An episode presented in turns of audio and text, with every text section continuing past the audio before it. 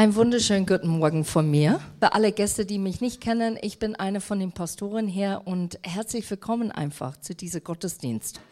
Der Titel heißt Bedingungslos. Christian liebt immer meine Titel, weil er sagt, da fehlt was.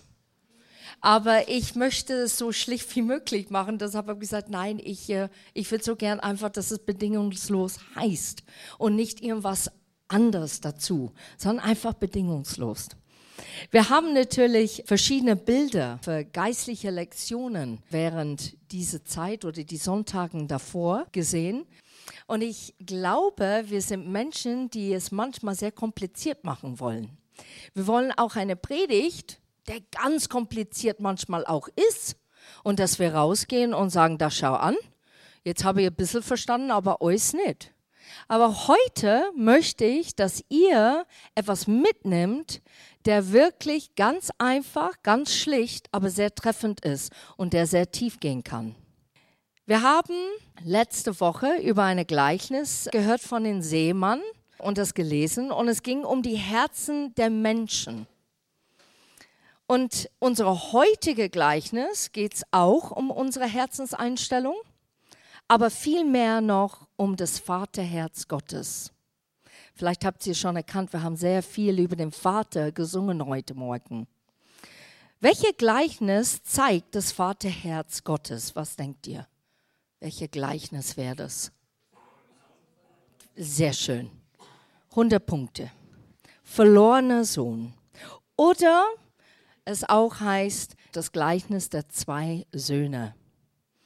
Wenn wir diese Gleichnis lesen, dann lesen wir sehr oft durch unsere Kultur ne, wie wir heute leben und verpassen eigentlich, was Jesus in seiner Zeit vermitteln wollte mit der Kultur und Haltung, die man haben sollte gegenüber den Personen, die in der Geschichte beschrieben werden. So, wir werden ein bisschen auch über Kultur reden, damit wir verstehen, warum Jesus überhaupt diese Gleichnis erzählt hat. Erster Punkt, die Geschichte handelt von einem jungen Mann, der seine Erbe frühzeitig ausgezahlt haben möchte. Und wir fangen an mit Lukas 15 ab Vers 11. Ein Mann hatte zwei Söhne. Eines Tages sagte der Jüngere zu ihm, Vater, ich will jetzt schon meinen Anteil am Erbe haben. Da teilte der Vater seinen Besitz unter die beiden auf. Wer in der damaligen Zeit nach dem Erbe gefragt hat, während der Vater noch lebte, handelte absolut respektlos. Es war unverschämt. Es ist auch heute manchmal unverschämt. Aber die Aussage, dass man sagt, ich möchte meine Erbe jetzt frühzeitig, während du lebst, in dieser Kultur war, ich wünschte, du wärst schon tot. Eigentlich, das ist, was man sagt damit. Heftig. Und an dieser Stelle würde jeder Zuhörer erwarten, dass der Sohn von Vater zurechtgewiesen wird und nicht nur zurechtgewiesen, sondern mehr als ein Liebestatschall bekommen. Aber stattdessen, der Vater gibt ihm seinen Anteil. Er teilt es auf. Der zweite Punkt ab Vers 13. Nur wenige Tage später machte der jüngere Sohn seinen Anteil zu Geld und verließ seinen Vater und reiste ins Ausland. Dort leistete er sich, was immer er wollte. Er verschleuderte sein Geld. Ein Vater konnte jederzeit seine Erbe aufteilen, aber nur unter der folgenden Bedingungen in dieser Zeit.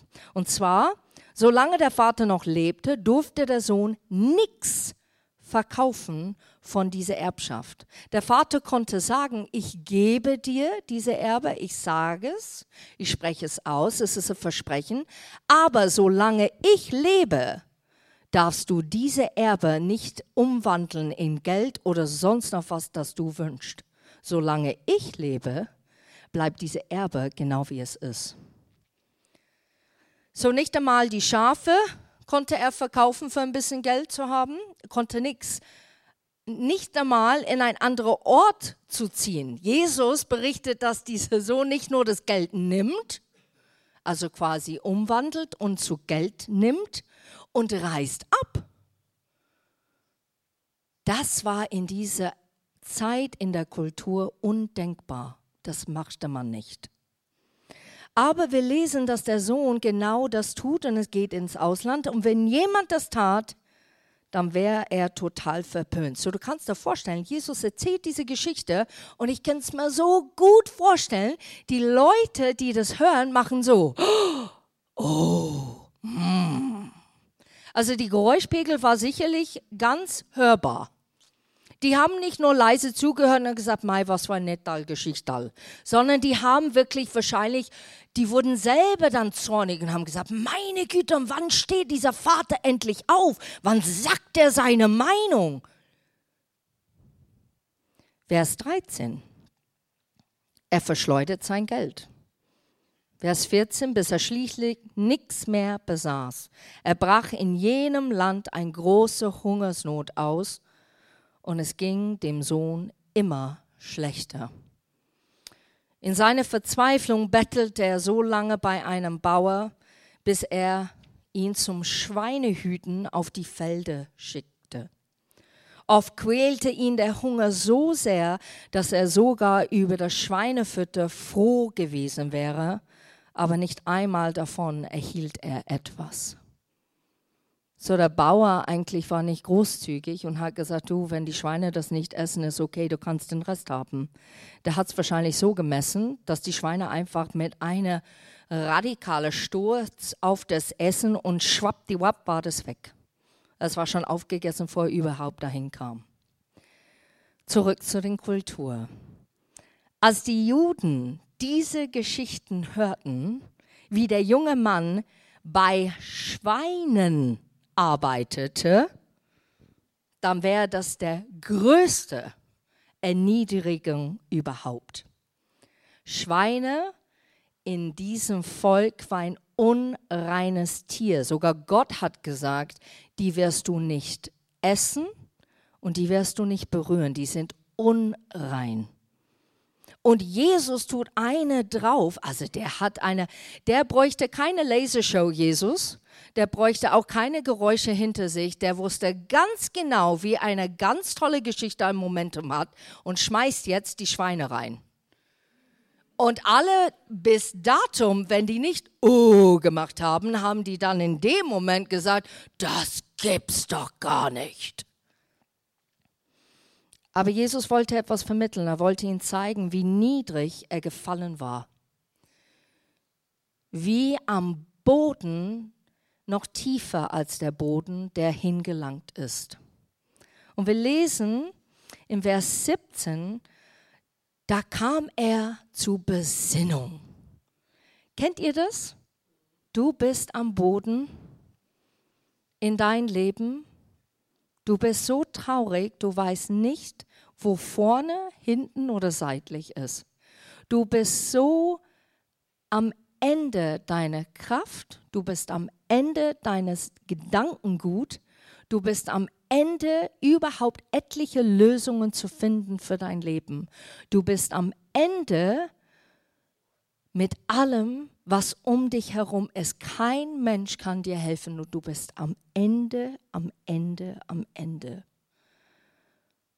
Und ich finde, dass genau da ist meistens, wo die Menschen loslassen. Weil die haben nichts daran festzuhalten. Es gibt nichts mehr festzuhalten. Weil alles, was die festgehalten haben, hat nicht funktioniert. Es ist nicht gelungen. Und plötzlich ist der Mensch bereit, etwas anders wahrzunehmen als was er gerade hier auf dieser Erde wahrnimmt. Und so ist es mit diesem Sohn, da kam er zur Besinnung. Bei meinem Vater hat jeder Arbeiter mehr als genug zu essen und ich sterbe hier vor Hunger. Ich will zu meinem Vater gehen und ihm sagen, Vater, ich bin schuldig geworden an Gott und an dir. Sieh mich nicht länger als dein Sohn an, ich bin es nicht mehr wert. Diese Demut, der reinkommt, er ist nicht am Ende und bitter, sondern er ist am Ende und weich und demutig. Er ist bereit, seine Position abzugeben in diesem Augenblick und sagt, lass mich bitte als Arbeiter bei dir bleiben, nicht mehr dein Sohn. Ich erkenne das an, ich habe Fehler gemacht, ich habe gesündigt, ich reue, meine Reue ist so groß, wenn du mir nur annimmst als ein Arbeiter, dann bin ich dir dankbar. Wie oft ist es uns so ergangen in unserem Leben? Du suchst eine Arbeit vielleicht seit drei Jahren und deine Erwartung war mal hier. Jetzt bist du bereit, alles anzunehmen. Hauptsache, man kann die Miete zahlen. Hauptsache, man kann die Rechnungen begleichen. Du hast einen Verlust erlebt. Und deine Erwartung war es, dass die Wiederherstellung hier oben stattfindet, dass du weiter aufrecht gehen kannst. Aber stattdessen bist du hier unten und bist da in diesem Moment bereit, ein kleines Leckerbissen entgegenzunehmen, damit es nur für einen Augenblick diese tiefe Trauer, dieser Verlust in dir still wird, damit es Ruhe wird, nur für einen Augenblick. Die Sehnsucht ist so groß und man ist bereit, mit einem demütigen Herz entgegenzukommen. Er machte sich auf den Weg und ging zurück zu seinem Vater, und der erkannte ihn schon von weitem. Voller Mitleid lief er ihm entgegen, fiel ihn um den Hals und küsste ihn. Vater, sagt der Sohn, ich bin schuldig geworden an Gott und an dir. Sieh mich nicht länger an als deinen Sohn, ich bin es nicht mehr wert. Ich finde es interessant, der Sohn hat etwas erkannt. Ich bin schuldig, nicht nur an dir, ich bin auch schuldig Gott gegenüber. Ich habe das, was Gott in die Welt hineingesetzt hat, was er vor, vor Jahren hinaus gerufen hat oder gesprochen oder etabliert, habe ich mit den Füßen zertrampelt. Ich habe Gott gegenüber nicht einmal Respekt gehabt. Es tut mir so leid. Und der Sohn kommt zur Besinnung. Ein tiefe Reue erfasst ihn und er sagt, ich bin schuldig geworden. Und er findet eine Umkehr im Herzen dieser jungen Mannes statt. Wer hat jemals eine Umkehr in sein Herz erlebt? Ihr müsst es nicht sagen, was, aber ich habe es mehrmals erlebt, wo ich ganz bewusst in diese schöne Welt hinausgegangen bin und habe gesagt, ich kenne mich schon aus. Gott geht ein bisschen mit. Aber meine Meinung, meine Sichtweise, das steht fest. Und plötzlich erkennt man so viel, während man auf diesem Weg ist und sagt, meine Güte, was bin ich eigentlich für ein Trottel gewesen? Was habe ich in meiner eigenen Macht, in meiner eigenen Kraft, Dinge zu, zu etablieren oder zu, hervorzurufen, die absolut nicht gelingt, wenn Gott nicht mit mir ist, wenn Gott und sein Segen nicht da ist in mein Leben. Und dann bist du klein, vielleicht mit Hut oder auch sogar ohne Hut. Und dann gehst du und sagst, Gott, es tut mir so leid. So wie unser Vater im Himmel. Jetzt kommen wir auf den Punkt. Wir kennen diese Geschichte. Wir wissen es. Der Vater rannte ihm entgegen, um schnell bei ihm zu sein. Jetzt gehen wir zurück zum Kultur. Nie, nie im Leben wird ein angesehener Mann oder eine Person in einer Position sich erniedrigen, indem er rennt zu jemand A, Jünger, oder einer, der keine Position besitzt oder hat. Er wird das nicht machen. Die Erwartung wäre, komm zu mir. Nicht umgekehrt. Jetzt kannst du dir vorstellen, diejenigen, die diese Geschichte gehört haben, haben gesagt, das gibt's doch gar nicht. Schon wieder zersprengt er unsere Gedankengänge. Also dieser Mann, der läuft den Sohn entgegen. Es ist schön, was der Sohn gesagt hat, aber, aber er läuft ihn entgegen? Das gibt's nicht. Und ich finde es so schön, wie es beschreibt. Und ich glaube schon, dass Jesus Absichten darin hatte. Mit offenen Armen begegnet er dieser Sohn. Ist das nicht so ein schönes Bild, wie Jesus mit offenen Armen am Kreuz starb? Mit offenen Armen, ich gebe alles her. Ich nehme alles auf mich für dich.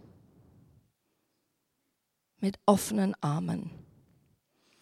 Und Jesus macht am Ende der Geschichte etwas Außergewöhnliches. Geschichten wie diese würden spätestens an diesem Punkt einen moralischen Hinweis haben, quasi, was lernen wir aus dieser Geschichte, was haben wir gesehen in dieser Geschichte und dass der Moral der Geschichte ist, tu es bitte nicht. Aber stattdessen, es geht weiter. Jesus erzählt weiter wieder eine Gedankengänge, der zerbröckelt in die Zuhörer.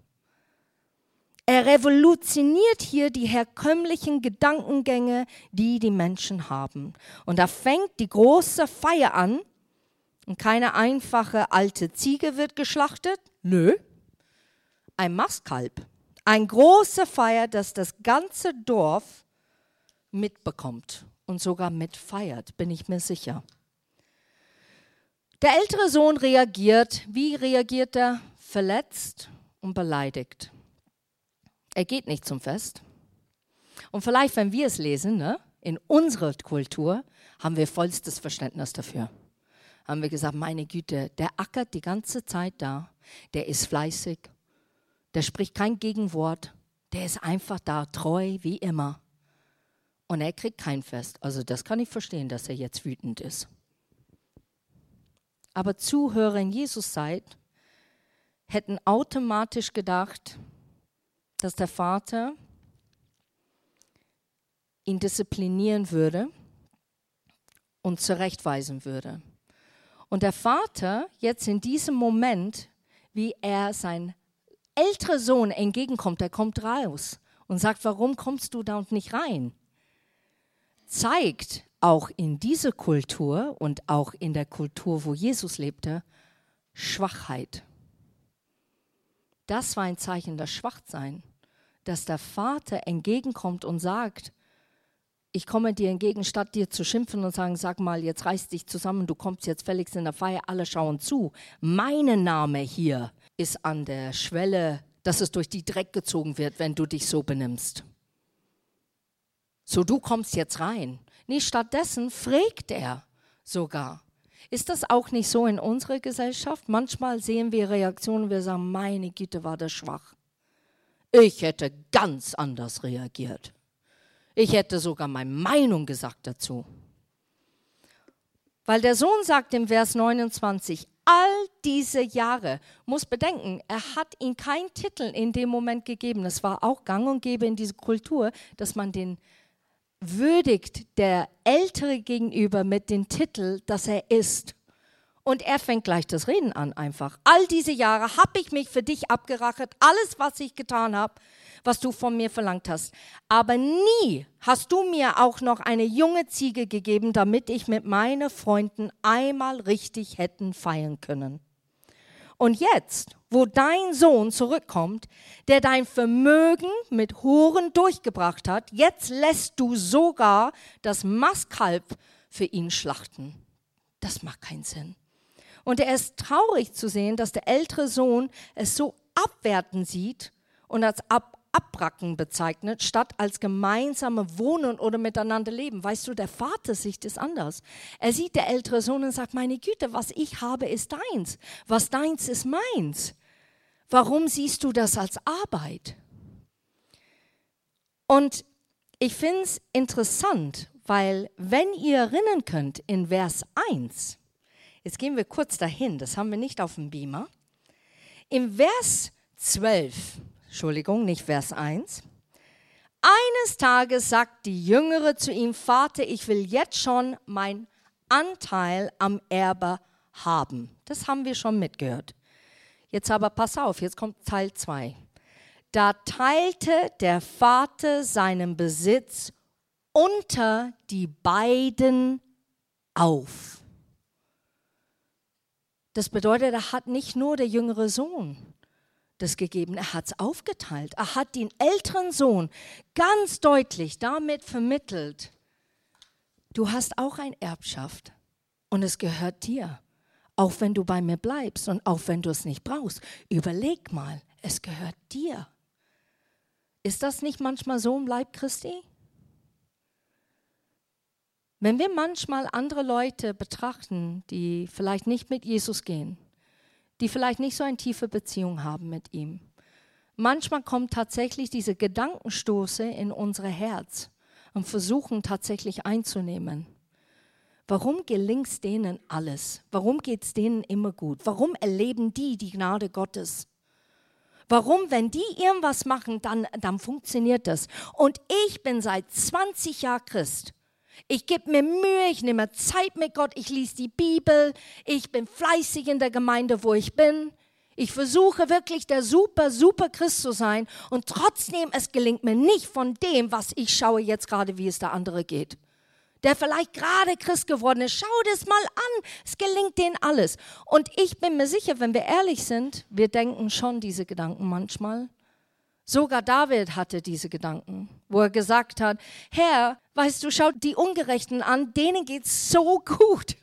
Was ist mit den Gerechten? Was ist mit denjenigen, die dich folgen und nachgehen? Und deshalb finde ich das so faszinierend. Der ältere Sohn hatte kein Verständnis, dass er schon eine Erbe ist, dass er alles hat. Erkennst du es heute? Weißt du es persönlich, dass du eine Erbe Gottes bist, dass du eine Sohn und eine Tochter bist? dass alles, was Gott gehört, gehört dir? Hast du eine Ahnung, was das wirklich bedeutet? Im Vers 31, der Vater redet zu ihm, mein Sohn, du bist immer bei mir gewesen. Alles, was ich habe, gehört auch dir. Und darum komm. Wir haben allen Grund, fröhlich zu sein, denn dein Bruder war tot und jetzt lebt er wieder. Und natürlich in so einer Kultur, wenn einer weggeht aus der Familie, dann war das so wie, okay, er existiert nicht mehr. Der ist nicht mehr für uns am Leben. Er war verloren und jetzt ist er wiedergefunden. Das ganze Geschichte, besonders Vers 31, ich glaube, Jesus wollte sehr sehr sogar die religiösen Schriftgelehrten, die Pharisäer, ansprechen. Dass es nie zu spät ist, zurückzukehren von Gesetzen, von Frömmlichkeiten.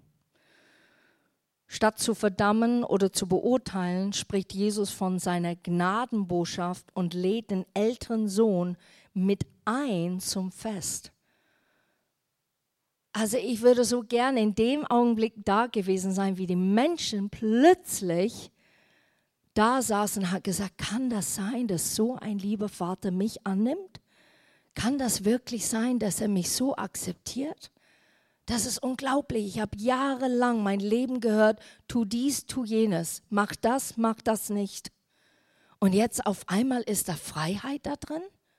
Es gehört mir, weil einfach du mich liebst? Die sind Gedankengänge, die wir heute annehmen, weil wir erkennen, dass wir aus der Geist, Seele und Leib gestrickt sind, dass wir Menschen sind, die so dringend Liebe und Ermutigung brauchen. Aber in dieser Zeit war das nicht der Motivation, wie Menschen agiert haben. Jetzt kommen wir aber ganz bewusst heutzutage, was im Vordergrund steht. Wir haben einen liebevollen Vater.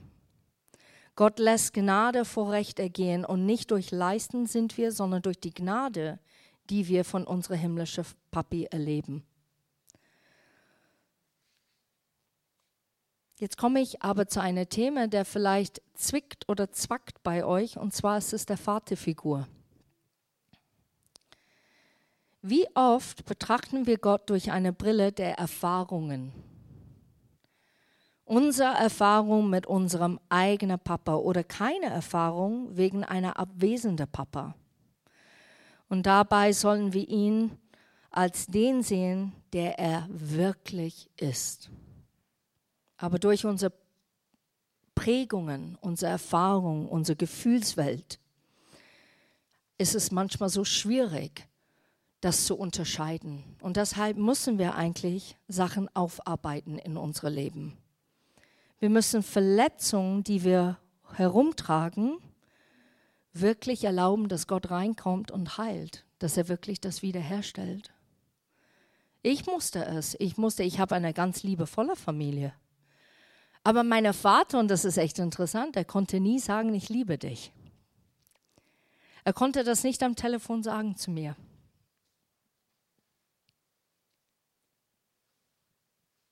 Ich finde es so interessant, dass als Kind und besonders als Tochter du schaust auf deinen Vater.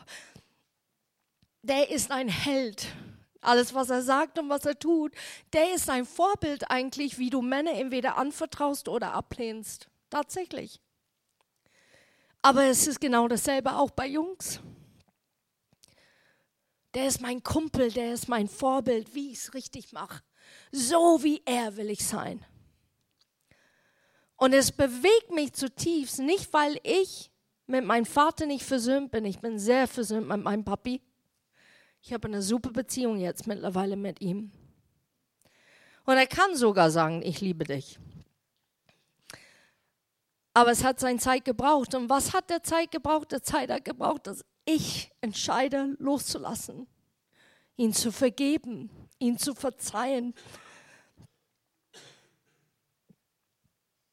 Ich habe entschlossen, dass Gott mein Herz heilt. Und ich sehe so viele von uns als Christen, wir rennen mit den Krücken um. Und mir bewegt das so sehr. Ich könnte jedes Mal heulen darüber, wenn ich sehe von unserer Vergangenheit, dass wir nicht vorwärts kommen, weil der Vergangenheit uns so festhält, so gefangen hält, wirklich wie Ketten. Und weißt du, was Jesus sagt? Ich habe Ketten zersprengt. Ich bin gekommen, dass die Blinde sehen. Nicht nur, dass du blind bist, physisch richtig, sondern geistlich blind. Ich habe dir diese Freiheit gegeben, damit du wirklich siehst, wer ich bin, damit du frei wirst. Diese Vorstellung, wie Menschen mit dir umgehen, das kann ich heilen, wenn du es erlaubst. Und es fängt sehr oft in unserer Kindheit an. Und ich erwarte nicht heute Morgen, dass wir Dinge jetzt auffühlen und wenn du schon mit jemand darüber geredet hast, dann Hut ab und mach weiter. Wenn du schon es bei Gottes Thron abgelegt hast und sagst, Gott, du bist mein Papi und ich liebe dich und ich danke dir, dass du mir immer wieder bestätigst, wenn ich es nicht glaube, dass du an mich glaubst. Dann mach weiter, Hut ab, mach weiter. Aber wenn du sitzt hier heute Morgen und du sagst, oh, das zwickt jetzt gerade, das erinnert mich an was, dann ist es jetzt der Moment, dass Gott vielleicht dir etwas zeigen möchte. Nicht ich, sondern Gott. Und ich möchte durch ein paar Beispiele kurz geben, anhand Bilder, die wir ausgesucht haben, äh, wie ein Vater vielleicht war in eurem Leben. Wir haben zum Beispiel der Übermächtige.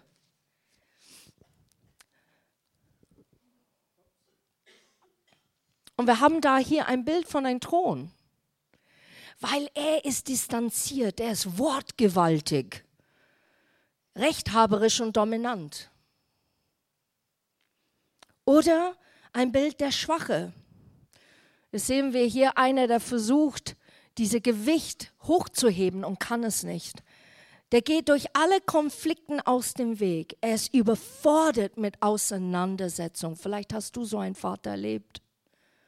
Ja, nicht Probleme anschauen. Ja, nicht irgendwas mit dir besprechen. Einfach ignorieren. Es geht gleich weg. Oder vielleicht hast du einen Vater erlebt, der abwesend war. Vielleicht abwesend, weil er früh gestorben ist und du hattest nie einen Papa. Vielleicht abwesend durch Scheidungen und du hattest nie einen Papa. Aber vielleicht auch abwesend, weil er einfach dich jedes Mal dich im Stich lässt, weil die Karriere einen viel, viel höheren Stellenwert hatte als für dich persönlich. Und deshalb bei dieser abwesenden Vergleich von einem Vater haben wir dieses Bild von einem riesigen Loch, der entsteht. Und es ist ein Loch, der in deiner Seele entsteht und du kannst dann nicht mehr vertrauen.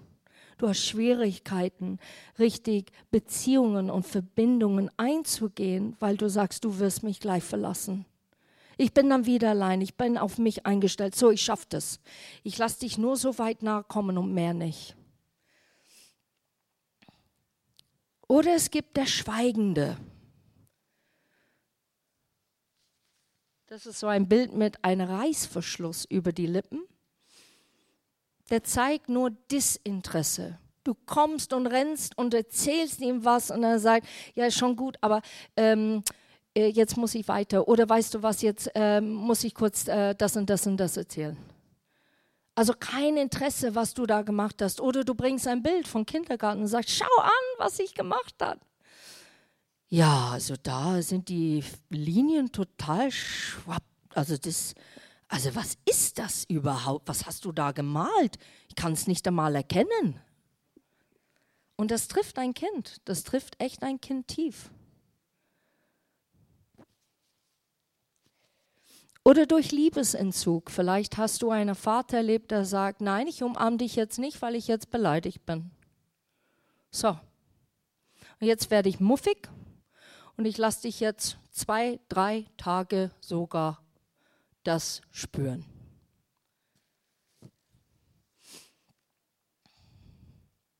Und man weiß nicht, woran man ist mit so einer Vaterfigur. Man ist ständig am Zappeln, überhaupt etwas Tolles zu erleben. Immer in einer Erwartungshaltung.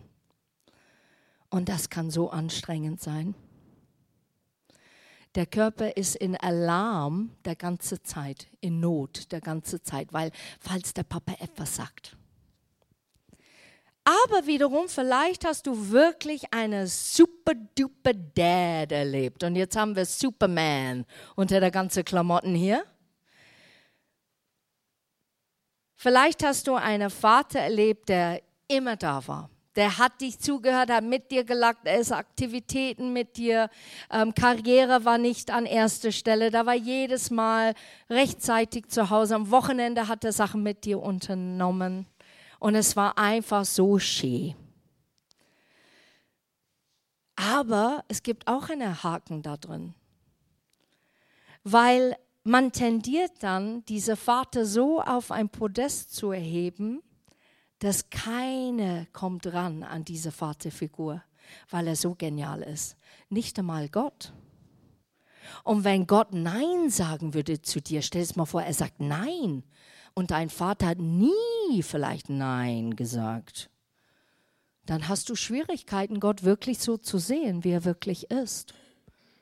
Und deshalb alle diese Bereiche, vielleicht trifft einer von diesem zu heute Morgen.